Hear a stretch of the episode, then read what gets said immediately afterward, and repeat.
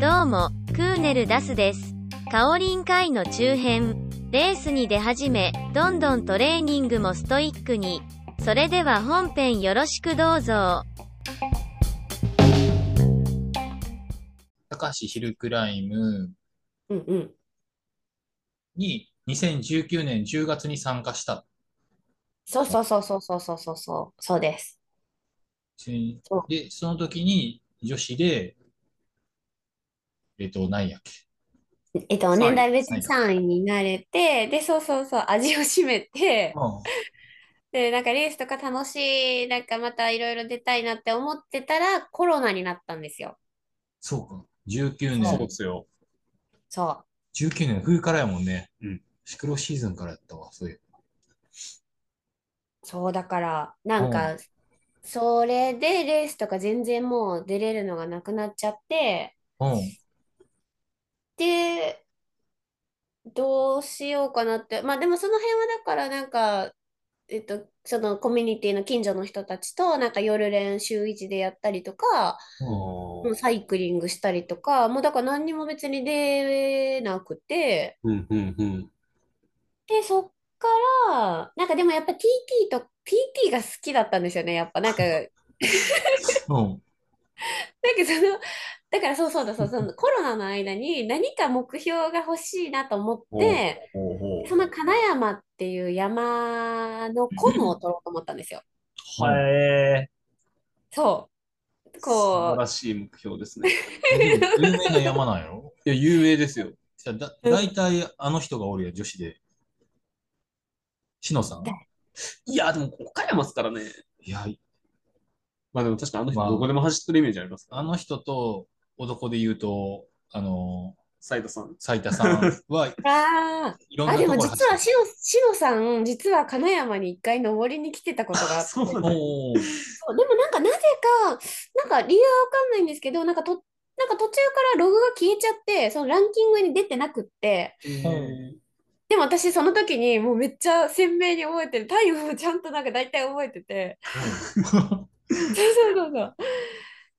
途中で消えちゃったんで、なんかとりあえずまあランキングに載ってる女の人の中でコムを取ろうと思って、なそるうほそど。う、せっせとその金谷を TT してて、うん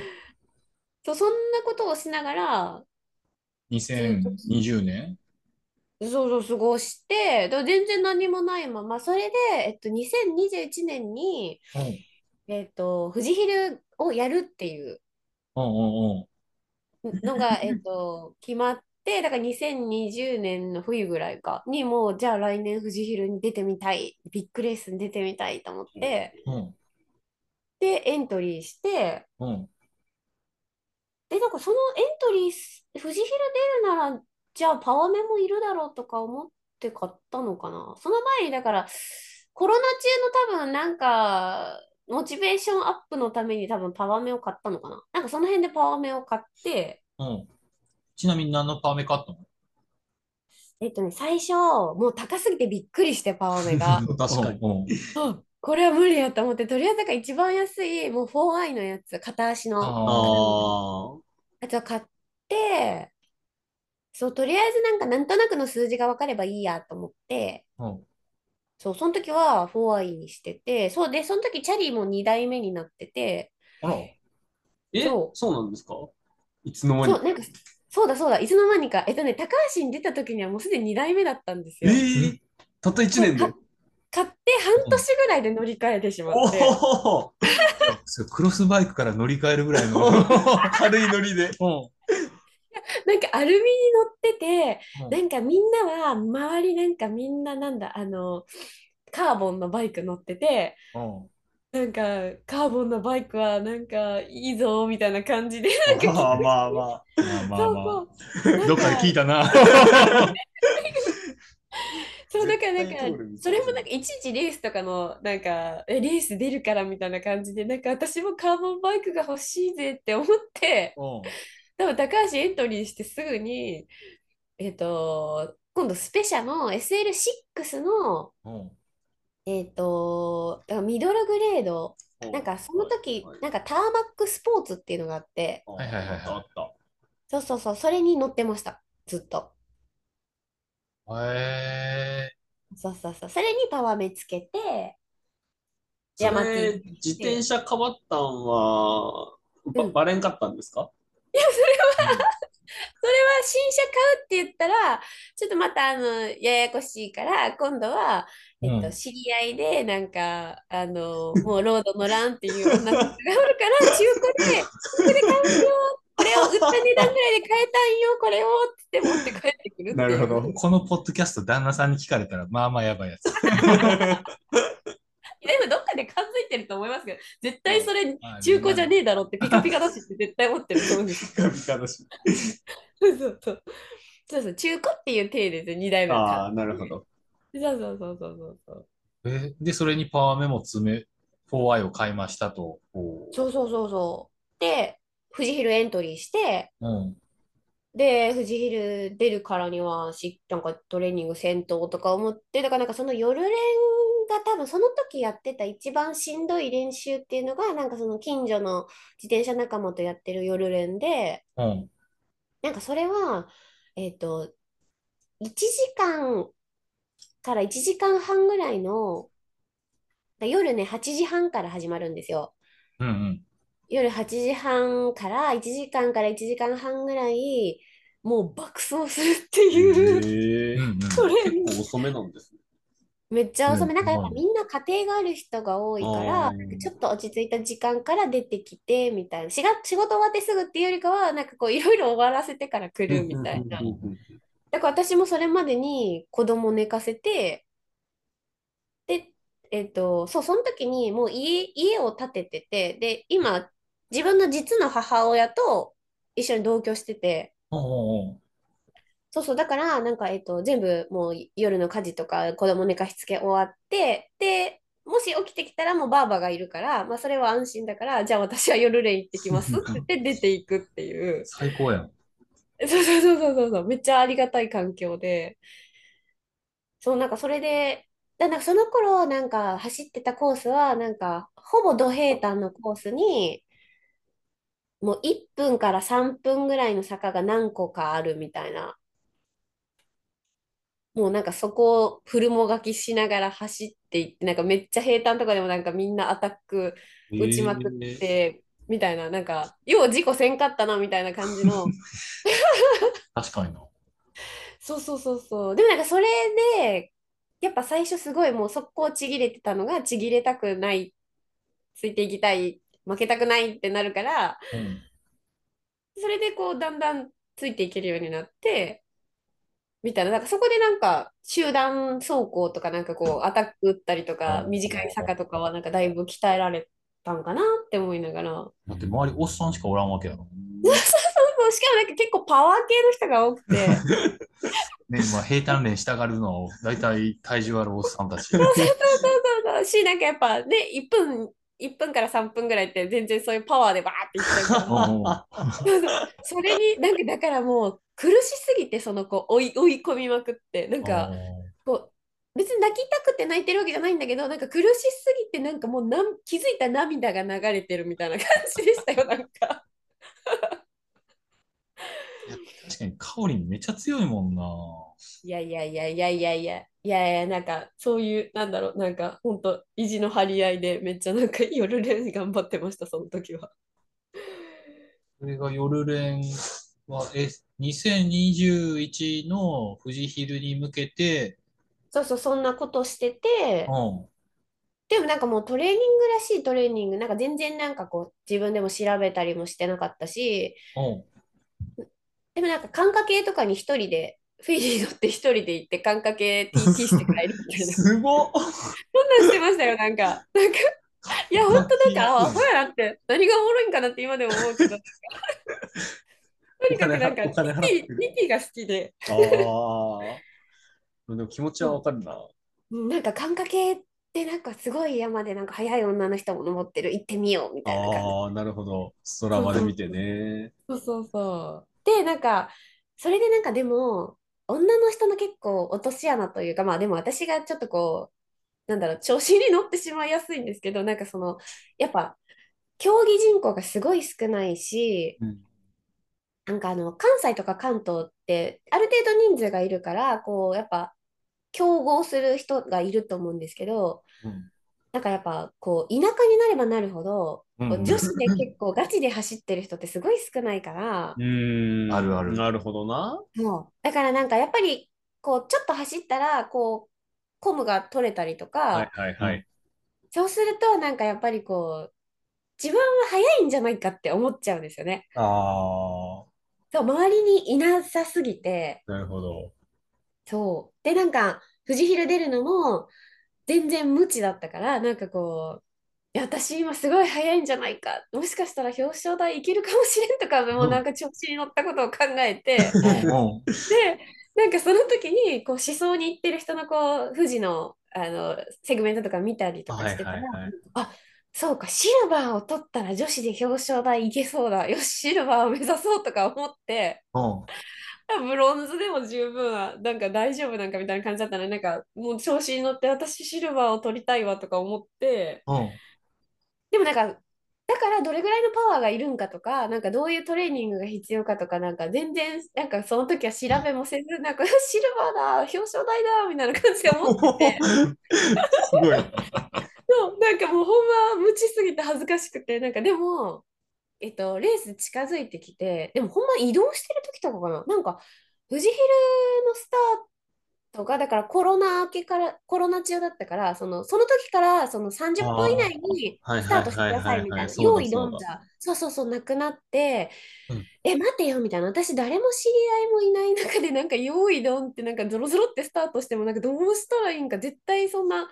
1時間オーバーのヒルクライムで分からんって思っていやもうでそんなのし適当なトレイ見つけて仲間に入れてくれよ。 そうそうそうそうなんかも うそう今だったらそう思うけどなんかどうしようって思ってでなんかこ う誰かと一緒に走りたいって思っはていはせいっかくはいはい。まあそうですよね。こうでその時そうですよに、ね。えっと、その年からあのビオレーサーのドリームチームっていあうあ、あ。その年からな。そうそうそうそうそうそううんうん。フジヒル再開した時にビオレーサーが多分スポンサーになってそこから始まってうんうん。で、もうめっちゃずうずうしく、私はそれの、あの、美容レーサーの、あの、ドリームチームのこう記事とか見てて、うんみミツパワーさんっていう速い女性がシルバーを目指しとんかってずっと見てたんですよ、記事で。おうおうおうで、あ、まさかの同い年だって思って、ええ、そうなんそうなんですよ。えー背も、背もね、1センチぐらいしか違わなくて、なんかほぼほんと同じうん、あの、同じ企画なんですよ、なんか。 そう。いや、ほんで、もうほんとずうずうしいことに、このうんミツパワさんっていう速い女性と走ってみたいって思って、うんで、もう私はですね、本当にもう、あの、もう、決めたらもうなんかこか行動力ありすぎなんですけど、ミツパワさんにあのメッセージ送って、うんうんもう、ほんまお前誰やねんみたいな感じなんですけど、なんか、いや、こういうものなんですけどって言って、うん なんかあの、もしよかったら会場で会えたら、あの、一緒に後ろにつかせてもらって走ってみてもいいですかって私はずうずうしいお願いをしたんですよ。うんで、そしたら、なんか映像さん、ミツパワーさんたちもめっちゃいい人だから、なんか、あ、何時にここに行くからいいよいいよ、ぜひぜひって言ってくれて、なんか、うわなんて親切な人なんだ、レース前にと思って。 うんほんで、神やな。 神、超神でした。もうなんかもうめっちゃ親切で、なんだこの人たちは、なんていい人たちなんだと思って、で、ずうずうしくも朝合流させてもらって、なんか、えはーじめましてなのになんか、あ岡山から来たのすごいね、頑張ろうねって言ってくれて、なんかもう、 なんていい人なんだと思って。で、それで、その時に、映像さん、ミツパワさん、ノービーさんのトレインだったんですよ。 ああ。で、もう私はもう富士ヒルの過酷さも、あの標高でどれぐらいパワー落ちるかとかも何も分からず、とりあえず後ろからついていかせてくださいって言って、用意スタートってなって、うんもう弱すぎ私は、うんえっと、1合目下駐車場っていう、もうマジで始まって速攻の場所があるんですけど、うんううんん1合目下駐車場っていうとこで、なんか心拍188ぐらいに なって、そこでね、お亡くなりになったんですよ、私はもう速攻で。ええ、そうやったんや。そうで、もうその先をこう、もうバーって進んでいくミツパワーさんたちの背中を見て、もう私はもうそこで泣き、もう半べそかいて、ああ、死ぬ、もう死ぬ私と思って、うん。でもよれよれよれしながら、もうあの広い富士山のあの道をもう絶望感に打ちひしがれながら、なんか命からがら登るっていう。だって1合目ってことは、5, 合目まで上が るよね。ごめんなしかも、1合目下駐車場は1合目じゃあなそくうて、そうそう。 1合目に向かう半分ぐらいのとこなんで すよ。そうそうそう。だからマジ、超序盤。 10分の1ぐらいで。自分の位置でもう心拍がもう死にましてでもなんかその無謀なチャレンジをした私はなんかもうあの富士山という厳しさを知りそしてあのミツパワーさんという偉大さを知りこんなに差があったん。そうもう私はもうそこでうんこうなんだろうもうあ世の中にはこんな速い女の人がおるんじゃって思って、うんうんうんもうもうその背中がねもう輝いてたんですよ私にとってはもうあまりにもかっこよくてもう全然余裕で走っていっちゃう背中を見て。うんで、結局その年、ミツパワーさんはもうすでに72分台で走ってて、うんそう。で、私は結局、命からがら80分で走って、それでも80分なんです。すまごあいまあまあまあ、そういなんか今思えば頑張ったなと思うけど、なんかその調子乗ってた分、なんかこう、すごいもう、あの、1合目した駐車場で死んだっていうのがもうショックすぎて、うん。で、なんかもうそこで、もうその日、その時、なんか富士山から下山しながら、もう、すっごいもう泣きながら降りてって、私。いやほほんまに、ほんまにないとんやろ。 ほんまに泣いてます。もう号泣しながら、なんかもう、こう、みんなが登っていく姿が、めっちゃこう、やっぱみんな必死で登っていく姿を見ながら降りていったら、降りていってたら、なんかこう、なんかこの富士山に対して、全然なんか努力も足りてなかったし、なんか足りてなかったのに、なんかこう、シルバー目指すとかなんか生きって言ってて、うんなんかこうすごいなんかこう自分がすごい虚しくなってきてもっと頑張頑張ればよかったもっと頑張りたいって思ってうんわーって泣きながら降りてきてでもうその時に来年絶対もう絶対シルバー取るってもう誓ってうんそうもうあの憧れのミツパワーさんのあの背中にちょっとでも絶対近づこうってもうそこで決めて。はいはいはいはい。そうでそっからそこ21年の6月やから、そうそうえそうだそうだ。で、乗鞍もその年エントリーしてたんですけど、えー乗そう鞍なんやも、そう、あな乗んでもなかった鞍のかもそうなんですよ。8あ月、なんか多分い、開催1ヶ月切ってるとこで中止になっちゃって、ううんん。そう。で、なんかその6月の藤広終わってめちゃ、なんかこう、悔しい思いして終わって、じゃあ1年間来年まで何しようって思った時に、なんか、いろんな人の、こう、トレーニングとかめっちゃ調べて調べて、あー調べたら調べるほど、なんかみんなそれぞれバラバラすぎてもうわけわかんねえってなって、 なんかね、こう、L2 で走り込むのがいいとか言う人もいれば、高強度がいいとか言う人とか、うんいろいろ言っても分からんなって思って、うん。で、なんか、その時に、なんかだいぶ前に買ってた、なんかね、橋健さんが表紙の、なんかうんヒルクライムで速くなる本みたいなの昔買ってて、あったかも。ななんかのムック本かなうん。いや、なんかねうん、えっと、3ヶ月で仕上げる乗鞍富士ヒル、へえ、そんなんが。これなんでか見たことあ3るヶか月もしれんな。 3ヶ月でなんか65分切り &90 分切りなんかバイブル本みたいなのがあってええちょっとアマゾンで買うわ、それ。なんかそれを改めて読んでたんですよこうトレーニング方法を。うん。で、えっと、そのだから3ヶ月で60目指せ65分バージョンの方を見てたらなんかまあハードなトレーニング内容が書いてあるんですけど1週間のメニューが。でその中でなんかえっと火曜日かなんかのメニューに20分 FTP 走をうん。 でその後に、えっと、20分クリスクロス走っていうメニューがあってちょっと待って。何それ超絶きついじゃんって思って。うん3っ超ちゃ絶きついな。えそれできたらもう FTP ちょっと低くないですかみたいな。 え、これめっちゃきついじゃん。3ヶ月これやったら、そんな、でも65分いけますって、そりゃ、そりゃきついもんなって思いながら見てて。うん。でも3ヶ月ね、これやれば伸びるって書いてあるんだったら、じゃあやってみたら伸びる、絶対伸びるやろって思って、うん本だって書いてあるんだからって思って、うんほんでそっから、えっと、1年間、とりあえずとにかく、なんかこのフジフィルに向けてなんか全然できなかった私は、もう絶対このきついことをやりきってみせようと思って、もうフジフィル終わっ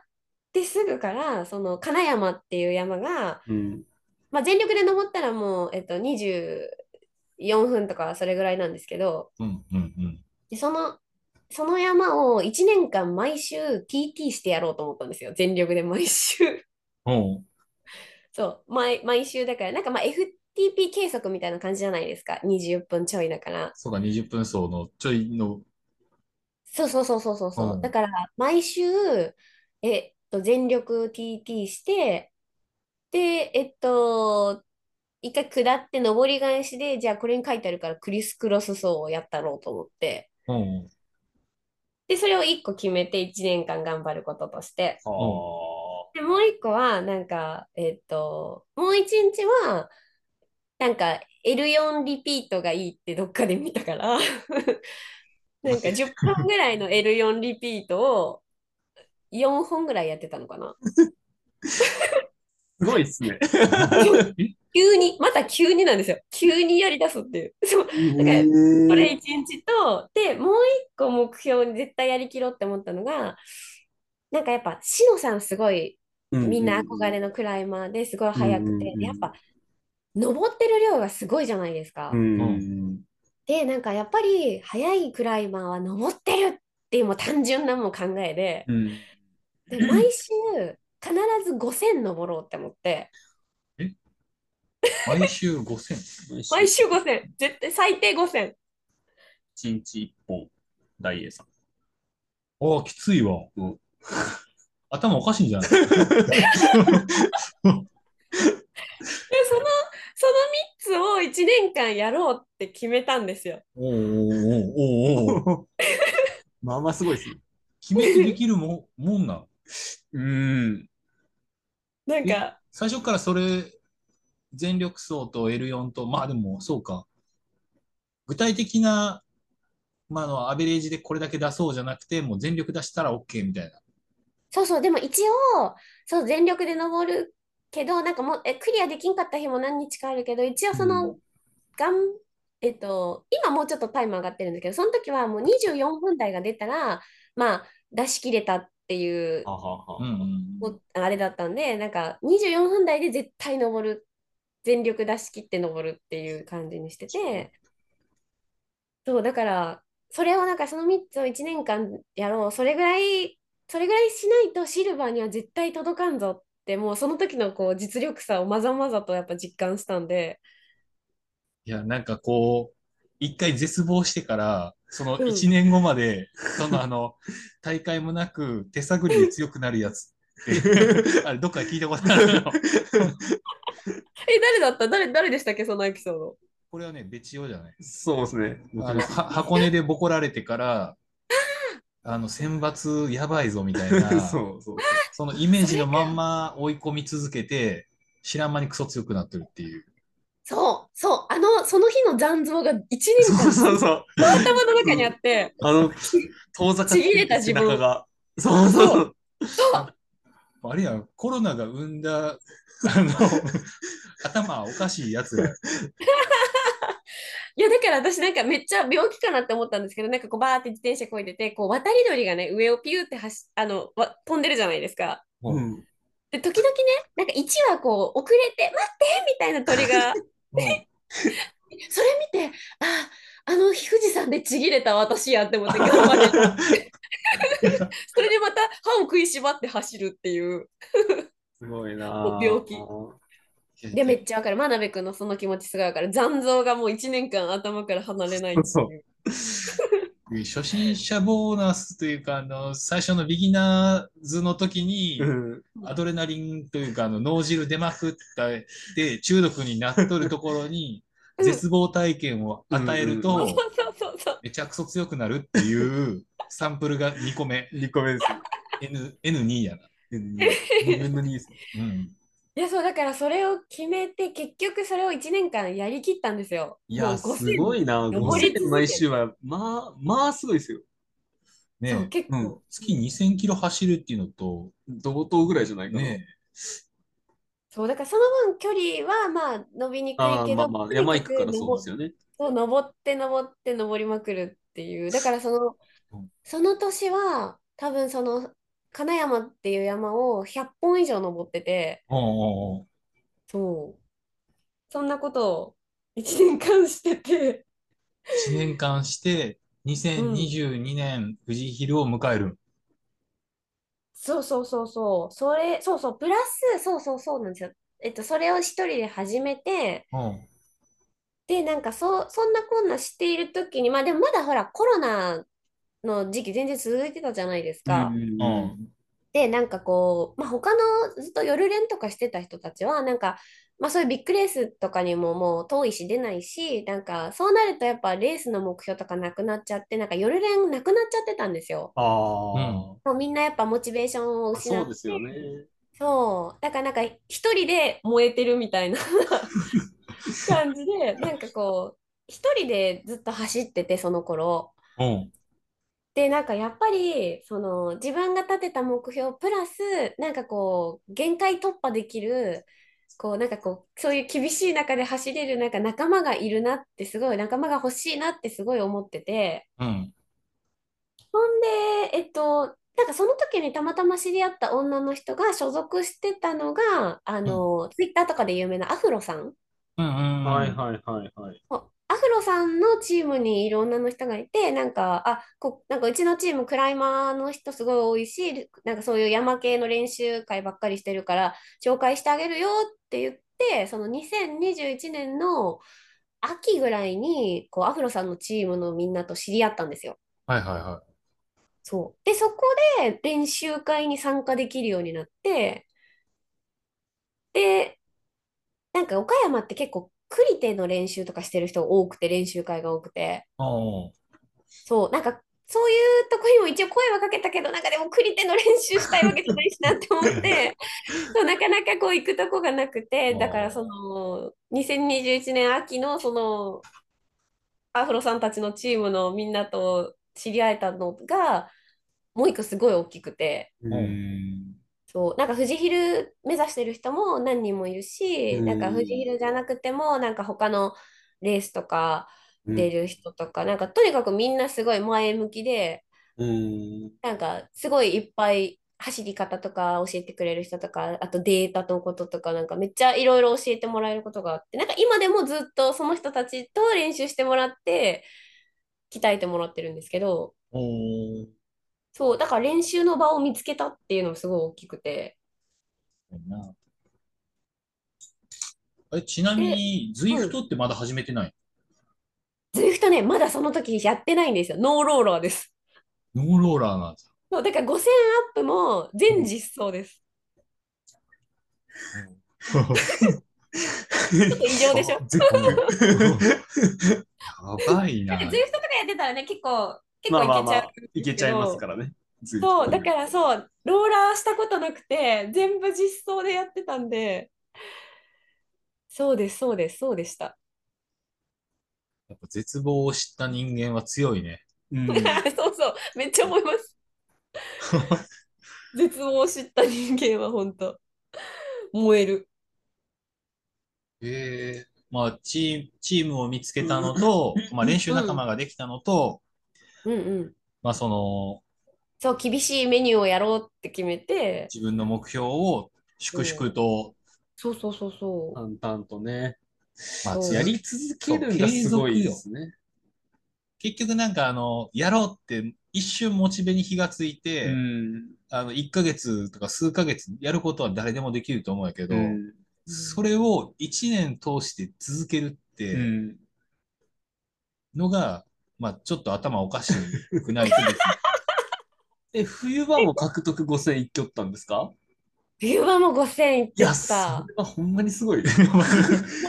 ほんまに、いや、いややばいっすよ、5000は。 いや冬は絶対登らんもんな。そう、こう、もう本当5000はもう綺麗に5000クリアした1年間。こんぐらい登りまくったよ。俺週、週。あ、俺ね。はい。5000ってやばくないですやばかいやばいやば い。いや、そう。だけどなんかこう、私基本的に結構何でも不器用でうん、なんかバレエはやってたけど運動とかも苦手で、なんかこう、やっぱなんかこうすごいなんだろう才能ないなっていつも自分で思うけどそのコツコツ続けることっていうことだけ得意でだからそのもう私はそれしかないって思ってなんかそういつもなんかだからなんかもうモチベ上がらんわとかなんか言ってる姿見たことないってモチベーションお化けっていつも言われる けどやばいな。あーでもコツコツやるって大事っすね。大事。もうでもなんか本当それしかそれしかない感じ本当すごいわ。その自分に対して、むちゃくちゃな要求して、それを答え続けるっていう。ん。いやー、頑張ろう。なんか今、モチベもらったわ。逆に。 おーあめっちゃ嬉しいめっちゃ嬉しいダイエットは明日から、口癖やから。おー、あし、あし、あさってからにしてる。明日はまあ食うかな。あ、でもなんか体重に関しては、おーなんか基本減量とかしないんですよ、私。まあまあまあ、おー減量はいらないと思いますけど。そう、なんか一年中一応こう、フラットに保ってた方がストレスが少ないっていうか、んてかそんだけ走っとったら勝手にうん。うん。ちょうどよくなっちゃうちょうどよくなるうん。あ、まあ確かにちょっとそうそう、消費がね。おーそう、あ、で、そう、で、その後、そうそう、ローラーを手に入れるのが2022年の春ぐらいに手に入れるんですよ。よ。ついに、満を持そうして。うんなんかローラーもずっともう、もう高っと思って、何このなんか10万、20万の世界なんなんて思 って、いやさすがにこれは買えんわと思って、普通の人は2022年の冬とかだったらわかるよ。春に。 春、これこれから外乗れるやんみたいなもう。あ、そうそう、だからなんかあれですよ、冬とかこう田舎なんですごいもうクソ寒いんですよ、この辺とか。うんで、だからなんか、まあ、路面濡れてなかったら全然凍結はしないから、なんか冬、真冬の夜とかも走ってて、うんなんかマイ、マイナス6度とかの日とか、なんか走、 走って帰ってきたらボトルがもうガッチガチに凍ってて、 やば。そうそう、なんかそんな日も外走ってました、ずっと。え、そう、2022年の春にあローラーそうそうを買うってなるのは、なんかきっかけがあって、いや、それがもうこれまたありがたいことに、うんえっと、アフロさんが、まあ、うんアフロさんローラーメインなんですけど、うんうんえっと、もうめっちゃ使い込んでるから、こう、時々買い替えるんですよね。ああ。で、その時に、もう、もう捨てようと思っとるっていうローラーがあるよって、もし、だから、その、これから梅雨とか来るから、なんか、あの、持ってないんだったら、とりあえずこれあげるって、うん。あの、貸してあげるよ。で、シルバー取れたら、これもうあげるからって言ってくれて、ほうほうほうほう。なるほとりあえず、あの、お借りすることになって、3月ぐらいに。うんちなみに借りたのは何だったえっと、今でもね、使ってるんですけど、のタックスネオうん。うん。いいやつよ。ど。いいやつです。そう。だからアフロさんのリニューアルに伴い私はそのお下がりをいただけてうん。ローラーを手に入れたんですけど なんかそ、そこまであまりにも実装しかしてないんでうん。どうもローラーが好きになれなくってそれ今でもそうなんあですけどなんかねパワー出ないんですよローラーで漕いだら。わー、わかるよ。かりますもうなんかなんなんこれいいってなってなんかもうそう外でやった方がいいわってなるんですよね。ベチオもローラーで、あれやね、パワー出んタイプだもんな。まあ、最近でこそ出るけど、最初はえあのパワーでロ 出ない嘘だ。で、まあでもローラー借りたからにはちょっと ZWIFT とやらをみんながあやってみよう。 ZWIFT とやらを覗いてみようと思って、めったにしないけど、まあ、ずっと契約して、うん。で、なんかその、富士ヒルするなら、そのアルプのタイムが、なんか大体1.5倍だよ、みたいな。よく言われるやつですね。そうそうそうそうそうそう。でこれ、なんかでも、別用がなんか否定してなかった。そんなことないあ、よねそう。いや、うん、な否定しとったような気もせんこともないけど。 そそれはちょっと違うやろ、みたいな。まあ確かに若干、なんか差がある人もいるけど、まあなんか、なんとなく目近安しでい、。近しい値は出る。えそうそうそうそうそうそうそう。目安にはなるみたいうんうんうんうん。で、なんか、まあシルバーを目指してる身としては、なんか50分切りうん。できたら、な。そう、なんかギリギリシルバーって言われてるよっていうのを聞いて、うんうんうんうんで、最初に3月終わりぐらいにかな、アルプ TT してみたら、52分ぐらいで、うん。で、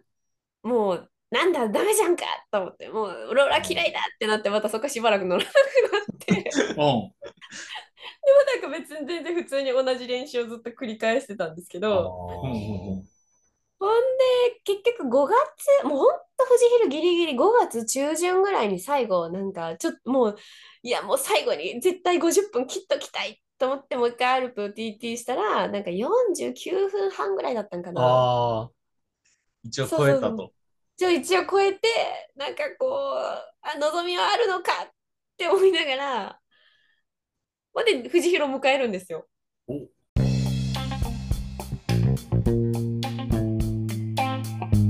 ご視聴ありがとうございました。富士ヒル直前、不安が残る中レースの結果はいかに後編もお楽しみに。